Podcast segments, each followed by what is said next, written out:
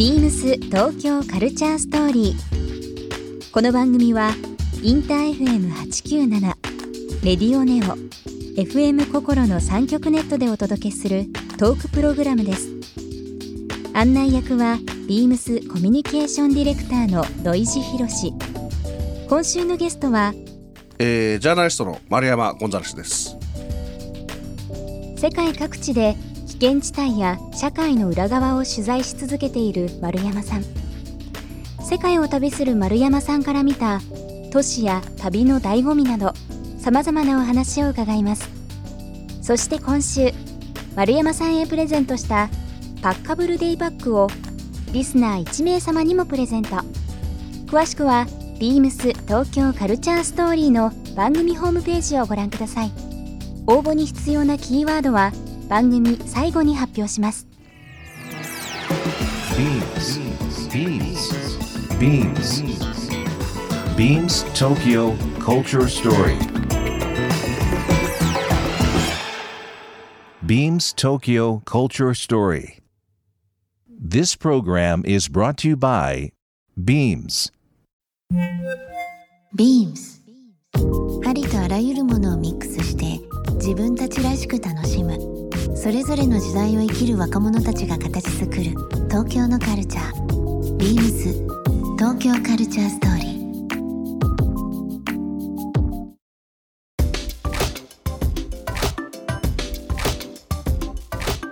たまに思うんですけど、はい。ニューヨークってニューヨーカーですか、うん。パリはパリジャンとかうん。パリジェンヌとか、東京って東京人みたいな言葉って、はいはい。かなんか関西人は関西人でなんかそのはい。ポジションがあるんですか、はいはい。言葉としても東京人って。まあ今を表す言葉としてはなんか合うようで合わないような微妙です江戸っ子だと分かるんですが。江戸っ子だとねそうですよ。ね、はい、ただ東京人って、でも僕もそうですけど東京人ってやっぱりそのうーん地方から来た人が多いじゃないですか、で同じようにこうニューヨークと同じようにあの来てでも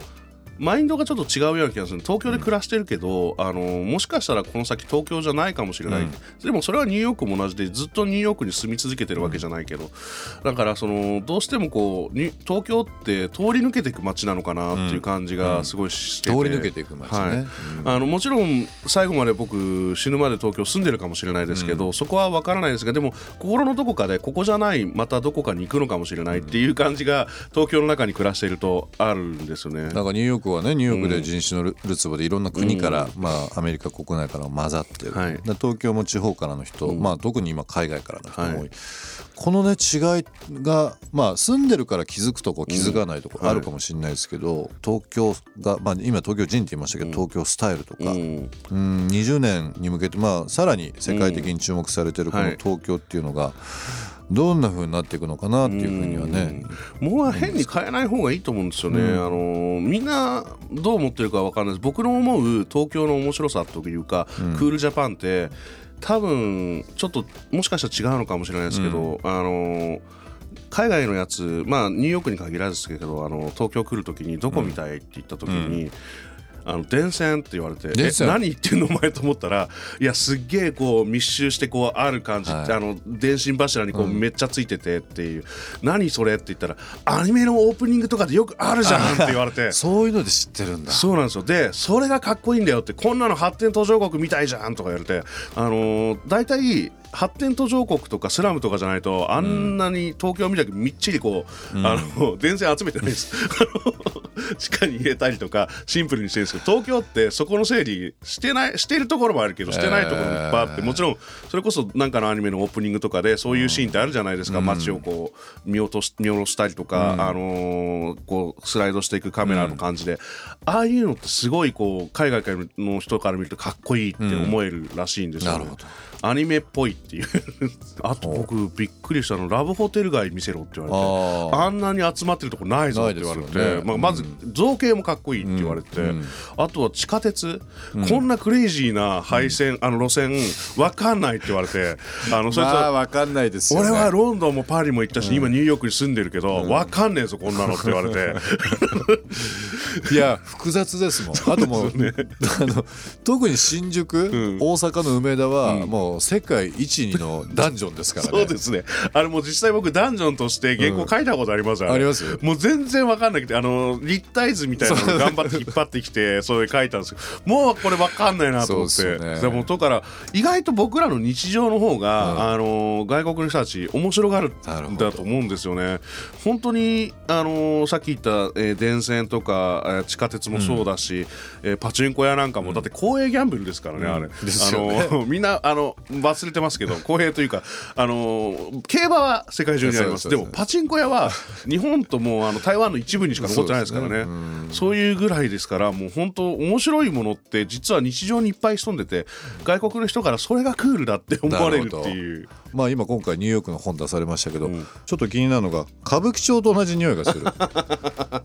あのーこれは、んなかなか感覚的にあ感覚の問題なんで伝えるのが、あー難しいんですけど、ね。えー歌舞伎町ってある時期それこそ僕はあのー今ほど綺麗になる前の歌舞伎町を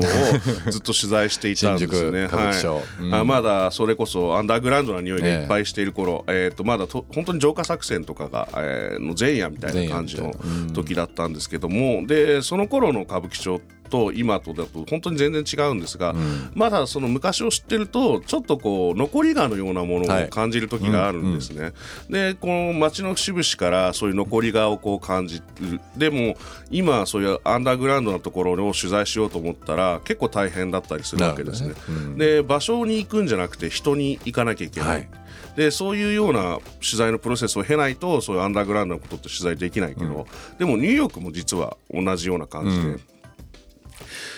正面というか表通りはすごい綺麗でもういろんなお店いっぱいありますよね。でも路地一本入るとちょっとアンダーグラウンド集がするんだけど じゃあ今それ20年とかもっと前だったら、ええ。そこら辺かしこに危なねなんかそこへの案内人がいたかもしれないですけど、うん。今いないじゃないですか。今いないですもんね。で、うん。同じようにこうそのピンポイントでこの人知ってるとかになるとたどり着くっていう、その街の構造とかがすごく似てるなと思って、なるほど。まあ向こうの方がなんかもっと闇が深い感じがしましたけどね。でも新宿は新宿であの、昔のねあの濃さっていうのも、うん。もちろんまだ残りがとしてありますけど、今は今でちょっとまた、うん。あのアジアの、まあ、最大の歓楽街って言われてるだけあって、ここ今どこ来たのって感じしますよね。そうですね。あのやっぱり周りにいろんな国の、えー料理屋さんとか、あのお店とか出てってそ,、ね。れもすごい面白かったりするし、うん。あのーアフリカから来た人たちが客引きをされている通りがあるんですけど、はい。そこにその人たちを目当てに売りに来る弁当屋さんとかアフリカ料理の,、へー。あのへー。あの屋台みたいなの来たりとかしてそうなんですか？はい、なんかそういうのとかももう面白いなと思って、なんかそのコントラストの、うん。とグラデーション具合がニューヨークと確かにうん、東京、特にやっぱ歌舞伎町はそうですね。近いかもしれないな。やっぱりそのアジアうんとかあの他の国とか回って帰ってきた時にちょっと皆さんこうもし飛行機で戻ってくることがあったら、上空に来た時にちょっと窓開けて見てほしいんですよ、うんこの規模の街って世界中探してもなかなかないんですよ、東京だと例えばこう羽田周り着く時って、そうですよね。そうもうこのずっと見渡す限り人工物が続くってないですから。ないですもんね。はい。もうちょっとなかなかないのでその規模の街に住んでいるっていうふうに思うと自分たちの生活は普通だと思わない方がいいかもしれないですね、東京に暮らしている人は特に。にね。そうですね、はいビームス東京カルチャーストーリー、えーここで一曲。今日はですね、えー丸山ゴンザレスさんの方に曲を選んできていただいてます。曲のご紹介の方よろしいでしょうか？はい、えーフレンズのベッドサイドミュージックをお願いしたいんですね。あのこの曲を作っているあの広瀬広瀬ってこのメンバーがいるんですけど、まああの新宿飲み仲間というか、はい。新宿でよく飲む相手なんですけどまあ若いんですけどなかなか尖ってて面白い感じのやつで。ちょっとこう違う世代のやつと話してなかなかこう面白くってこう向こうから飲みましょうよってガンガン来るやつって久しぶりだったんですけどそいつがなんかこう俺実はちょっと売れかけてるんですよって言いながらこの自分の自己紹介してきたんですよ。CD くれて、で聞いたら結構かっこよくて、ああと思って。でもなんか今回ラジオ出るけどなんか紹介したい曲あるって言ったらこれこんな曲だと。はいえーあっという間の時間ですね。